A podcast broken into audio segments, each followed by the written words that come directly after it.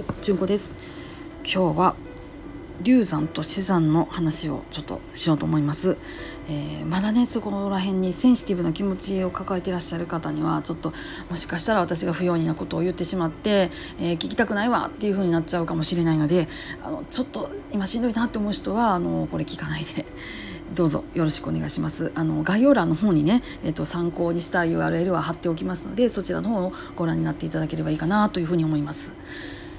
はい。でですね、えー、知ってほしい流産死産のことっていうウェブサイトが NHK 高松放送局のサイトにあるんです。でこれ12月8日の木曜日までの公開になってましてもう間もなくこう公開終わってしまうのでもしまだご存じない人がいればというふうに思ってこちらのあの収録をさせていただいています。いやね流産死産ねしんどいんですよ。ほんまに。めちゃくちゃしんどいその人が一人亡くなるっていうだけでもしんどいのに流産死産はほんまにしんどいんですよ。もうねそのね理由っていうのをあの私はねこう思うんですよやっぱりね孤独いやその子供がね子供と関わったね人の人数が圧倒的に少ないんですよ。たもうその体内でとかって言うんだったら流産でとかっていうんだったらその生身の子供をあの体に触れたことがあるっていうのがそもそもお母さんのお腹の中だけなんですね。お父さんですら知らないわけなんですよ。だからその苦しみっていうのはお母さんにどんどん乗っかってきてしまうんですよ。普通のねお葬式、まあ、もちろんそれもしんどいですけどとなるとあの普通の人間っていろんな人とね関わって生きているのであの人ってこうだったよねとかっていう思い出話ができるんですけどことね流産死産ってなるとねその思い出話が本当にないばかりかお母さんのその体の負担が大きいんですよ。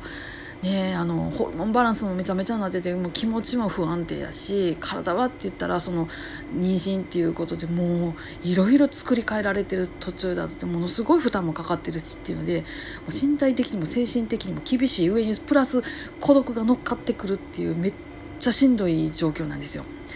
だからねこれ抱えてられる人って本当に孤独な思いをしはったりとかしてあるやなっていうふうに私は思っています。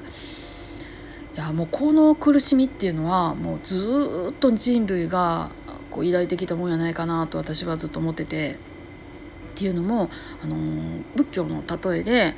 あの消しの実の例えっていうのがあるんです。あのお釈迦さんのとこにね子供を亡くされたお母さんが来られて「この子を生き返らせてください」って言うんですよ。そしたらお釈迦さんはね「そんなわけない」って「大丈夫」あのね一回もお葬式を出したことない家から消しの実を一粒持っておいでって言わはるんですって。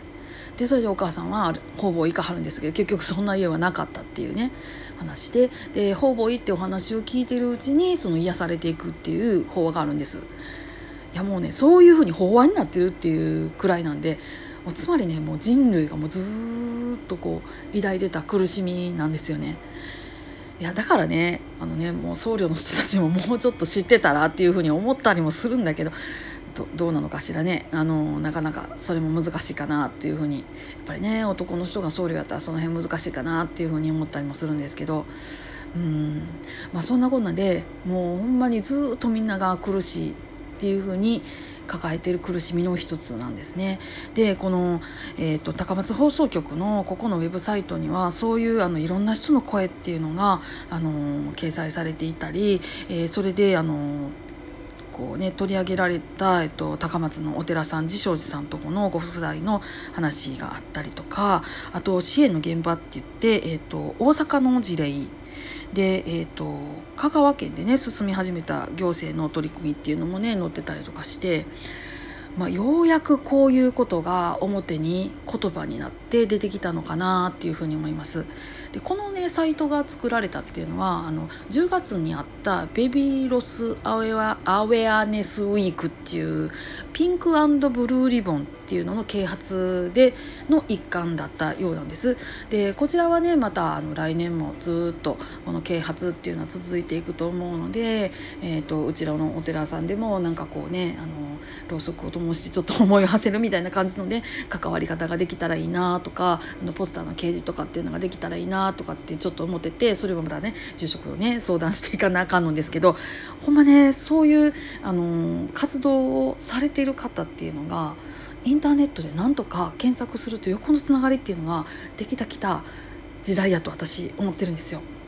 あのほんまに今まではそうやって孤独に抱えるしかなかった。この自正寺さんとかの事例でお聞きしたのはあのもう70代を超えた方が私にはこんな辛い思いがあるんだって言って話に来られたそうなんですよ。70代ですよ。そこまでたってまだ苦しいって思いを抱かれているんです。で私の祖母も、えーと、60代か70代の時に自分があの亡くした子供のことっていうのを話してくれたことがあるんです。その子供はなんか6歳くらいで亡くなったようなんですけどやっぱりそれでもその苦苦しみってずっと抱えてたみたいでこう折に触れ私にその話をしてくれてたんですねだからそういうのも私はあってなんか人間の命っていうのは有限なんだなとかその妊娠してもそのダメなことっていうのはあるんだなっていうのを祖母に教えてもらったっていうとこはあるんですよね。そういうのももう皆さん本当に抱えてらっしゃることなのでもうインターネットのねこの良さをよ生かして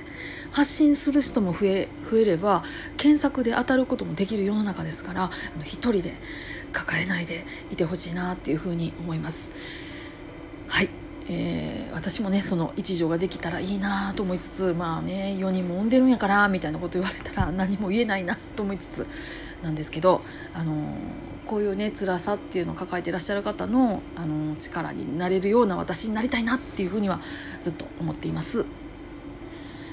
い。今日もありがとうございました。あのいつもは5分でまとめるっていう風にしてるんですけど今日はちょっと熱が入りまして 長くなってしまいましたけどあの最後までお聴きくださった方ありがとうございます。もしよかったらまたお聞きになってください。皆さんどうぞ安穏な一日をお過ごしください。ありがとうございました。それではまた。ごきげんよう。